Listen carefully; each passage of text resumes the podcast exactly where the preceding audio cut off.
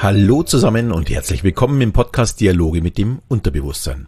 Der Podcast, in dem du erfährst, wie du funktionierst und was du mit diesem Wissen zukünftig anfangen kannst. Mein Name ist Alexander Schelle und heute möchte ich über eine, ja, aus meiner Sicht furchtbare Kommunikation sprechen, das Ja, aber. Ich hatte schon in älteren Folgen erwähnt, wie wenig mir dieses Ja, aber gefällt. Und da es zurzeit ja die Lieblingshaltung der Politiker ist, und ich es einfach nicht mehr hören kann, möchte ich es heute hier ansprechen. Der Auslösepunkt war letztendlich der CDU-Politiker Helge Braun bei Anne Will. Er ist Mediziner, er ist äh, Staatsminister und das ist ganz sicher kein Dummer.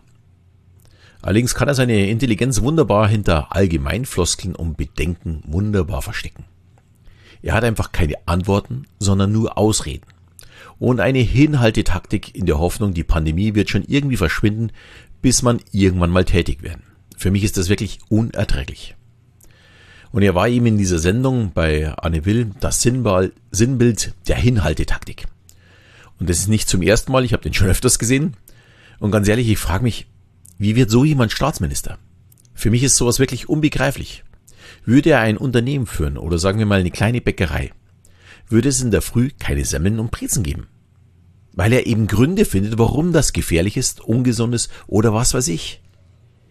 Es würde auf jeden Fall nicht in die Produktion kommen, denn er findet immer Ausreden dafür, dass man einen Schritt weitergeht. Wie kann so jemand wirklich ernsthaft in der Führung eines Staates eingebunden sein? Und ich kann sagen, warum. In normalen Zeiten fällt es nämlich gar nicht auf. Schließlich kann man mit keiner Meinung eben auch nicht anecken. Und das ist so, glaube ich, so seine Hauptmotivation. Allerdings gibt es so auch nie Veränderungen. Und das ist das, was mich so brutal ärgert. Und ganz ehrlich gesagt, äh, diese keine Veränderung, das mögen wir dummerweise. Wir Menschen sind einfach nicht gemacht für Veränderung. Und deswegen kommen so ein Politiker tatsächlich weiter. Ganz anders dagegen, sind jetzt wahrscheinlich einige überrascht, ist für mich Jens Spahn. Er steht ständig in der Kritik, auch schon vor der Pandemie, weil er immer wieder Vorschläge für Veränderungen unterbreitet. Und er hat mal vor zwei Jahren, also eben schon vor der Pandemie auch gesagt, er weiß nicht, dass, äh, er weiß, dass nicht jede Idee von ihm wirklich gut ist. Aber wenn er sie nicht ausspricht, dann kann man nicht sagen, ob sie gut ist, weil andere sehen sie ja vielleicht anders. Und genau das ist es. Für eine Weiterentwicklung muss man auch mal was Dummes sagen oder tun dürfen. Fehler gehören einfach zur Entwicklung dazu. Und das zählt für jeden Einzelnen, genauso für jedes Unternehmen und auch für unseren Staat. Ich möchte damit jetzt auch nicht sagen, dass Jens Spahn der Überflieger oder Heilsbringer ist. Aber mir persönlich ist einer, ein so ein Macher der auf Fehler macht, viel, viel lieber als ein Bewahrer, der zwar keine Fehler macht, aber auch überhaupt nichts voranbringt. Äh, Nochmal vielleicht ein Blick auf die Bäckerei. Ja, bei Spahn gibt's in der Früh dann halt Semmeln, aber die sind halt dann vielleicht auch fehlerhaft. Aber es sind zumindest welche da. Und ja, ist mir immer noch lieber, als wie wenn nicht, äh, nichts da ist. Und das wäre bei Helge Braun der Fall. Ja, was hat das jetzt alles mit diesem Ja, aber zu tun? Ja, aber ist nichts anderes als, dass ich nicht umsetzen möchte. Und das gilt nach außen, also wenn ich mit jemand anders kommuniziere, wie nach innen, wenn ich mit mir selbst kommuniziere. Und das ist nämlich die ganz große Gefahr. Wenn ich weiß, ich muss mich bewerben, weil sonst habe ich eben keinen Job. Mein Inneres aber immer wieder sagt, aber ich bin nicht qualifiziert genug. Dann werde ich eben keinen Job finden, weil ich komme nicht ins Tun. Schließlich muss man dafür eben in Bewegung kommen. Man blockiert sich also immer wieder selbst und bleibt stecken in den eigenen Zweifeln. Also im Großen wie im Kleinen. Und wie schon gesagt, nach außen ist es eben auch nicht besser. Wenn du in einem Team Verbesserungen vorschlägst und es kommt als erstes immer Ja und dann mit einem ganz fetten Aber. Warum das alles nicht geht, dann demotiviert man extrem. Also zum einen mal dem, der die Vorschläge macht aber auch zum Beispiel Kunden gegenüber. Wenn ich immer wieder erkläre, was nicht geht, dann ja, wird es auch nicht gehen. Ich war als Account Manager ja sehr häufig mit Technik, Support, Innendienst und eben auch Fachkräften, die spezialisiert waren auf bestimmte Themen bei meinen Kunden draußen. Und die meisten haben die Kunden wirklich begeistert bis zu dem Zeitpunkt, wo der Kunde Rückfragen hatte oder meinte, ob man das auch ja in ihrem Unternehmen einsetzen könnte. Und dann strahlten meine Unterstützer und sagten ja. Und dann die Ernüchterung, aber dafür müssen wir noch das und das ändern und da können wir noch nicht so garantieren, ob das funktioniert und das geht vielleicht jetzt auch noch nicht und so weiter und so fort. Ganz ehrlich, ich bin da jetzt mal halb geplatzt. Ich, mir sind wirklich, mir ist das Blut in den Kopf geschossen und ich wusste nicht, wie kann ich die bremsen. In diesem Moment saß ich dann wirklich mit einem hochroten Kopf kurz vor, der Expl vor dem Explodieren da und versuchte eben in diesen Redeschwall irgendwo reinzukommen, sie zu unterbrechen. Schließlich wusste äh, ich ja genau, worauf mein Kunde hinaus wollte und dass er wirklich nicht wollte, dass er jetzt irgendwelche Aber hört. Und so ein Aber kann man ja auch ja innerhalb eines Projektes vielleicht nutzen für, Verbe für Verbesserung. Wenn der Kunde jetzt eine Idee hat, die wir vielleicht nicht lösen können, vielleicht haben wir einen viel, viel besseren Umgang für den Kunden, was er damit machen kann. Da braucht es noch gar kein Aber. Und es wäre dann auch in dem Fall kein Aber, sondern eher ein Ja und noch dazu, davon können Sie noch zusätzlich profitieren. Ja, ich habe das immer wieder erlebt und ich habe dann wirklich konsequent vor meinen Kundenterminen immer eine kurze Besprechung und nochmal, weiß ich noch so gut, äh, wo man dann auf den Kunden wartet, immer gesagt, du, es gibt kein Ja, aber. Es gibt entweder ein Ja oder eben ein Nein. Wenn wir jetzt schon wissen, das können wir so auf gar keinen Fall äh, und auch in der nahen Zukunft nicht, dann kann man durchaus auch Nein sagen. Das ist absolut okay. Aber kein Ja, aber. Und diejenigen, die das ja erste Mal mit mir dann zum Kunden gefahren sind, waren immer ein wenig perplex weil ich da wirklich sehr, sehr rigoros, rigoros war und sonst eher ja zu den Einfühlsamen gehörte. Es half aber nichts. Ich musste das immer wieder ansprechen, weil es sich wirklich viele Kollegen einfach angewöhnt hatten, zuerst die Probleme zu sehen und eben nicht die Lösung. Und ja, auch intern steht das ja, aber jede Verbesserung dann im Weg. Werden Vorschläge gemacht, denken die meisten erst an die Probleme, die das mitbringen könnte. Nicht aber an die Verbesserung. Und ja, das Resultat ist Stillstand und dafür steht eben, nochmal darauf zurückzukommen, eben Helge Braun für mich. Selbst bei einer 95% Lösung wird er sein, aber in den letzten 5% finden. Ich möchte es jetzt nicht alles auf ihm abwälzen. Die meisten Politiker agieren genauso. Sie möchten eben nicht anecken. Schließlich kostet ja das ja auch Wählerstimmen. Das sieht man mit Sicherheit jetzt auch bei Spahn. Denn der kommt in der Heute-Show oder der Anstalt oder auf Extra 3 und es wird über sie gelacht, es wird über sie hergezogen. Aber genau die Politiker bräuchten wir eigentlich, um wirklich etwas zu verändern und eben neu zu gestalten. Im Grunde halten diese Sendungen auch die Politiker davon ab, Macher zu sein. Das ist sehr, sehr traurig, weil ich mag diese Sendung eigentlich alle sehr gerne. Ich schaue die auch jedes Mal. Äh, und ich kann da natürlich auch schmunzeln drüber, aber man muss wirklich mit Bedacht drauf schauen. Denn sie zerstören Prozesse, die vielleicht noch nicht so ganz durchdacht sind, aber die uns vielleicht wirklich voranbringen würden.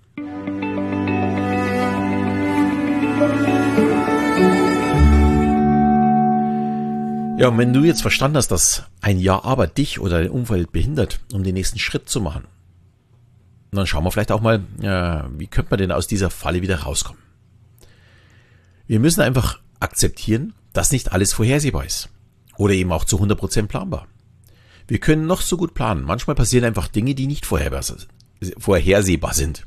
Und dazu gehört auch immer wieder, ja, dass sich Negatives in Positives umwandeln kann. Mal ein Beispiel aus dem Fußball. Wenn ein Fußballer aus 25, 30 Metern auf das Tor schießt, ist die Wahrscheinlichkeit sehr, sehr gering, dass er eben auch reingeht. Also er trifft ihn perfekt. Wenn sich aber ein Gegenspieler reinwirft, um den Schuss zu blocken, ist ja normalerweise die Wahrscheinlichkeit noch geringer.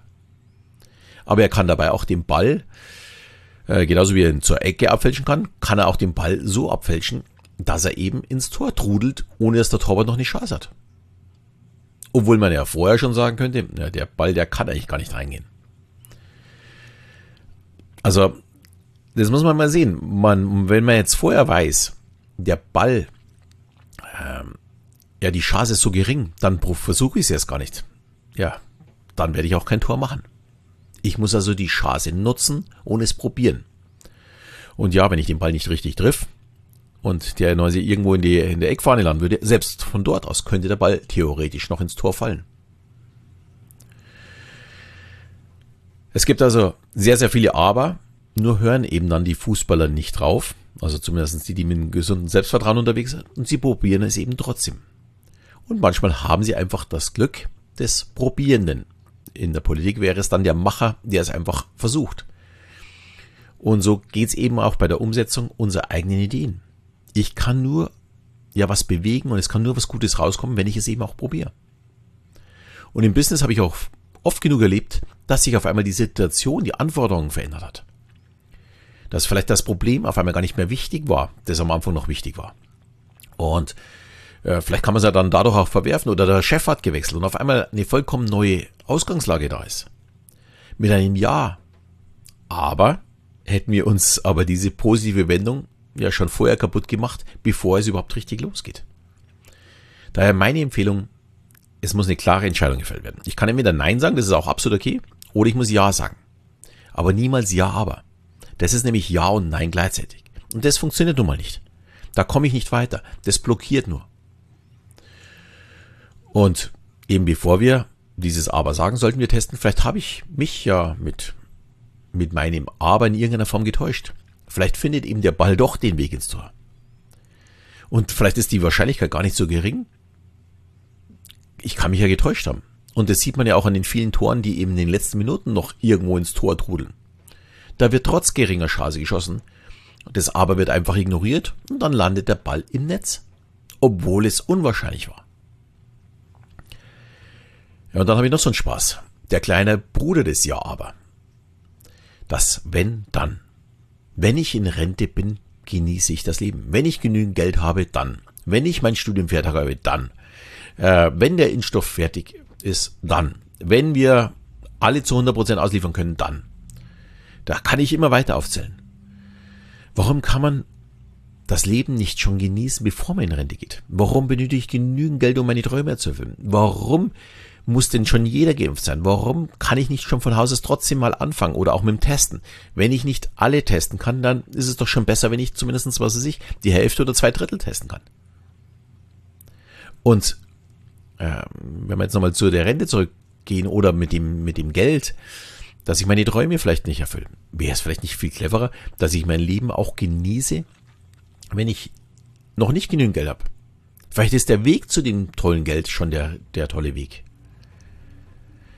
Und wie beim Ja, aber ist bei dem Wenn dann die Herausforderung, den Weg einfach anzunehmen und zu wirklich zu gehen, es zu probieren.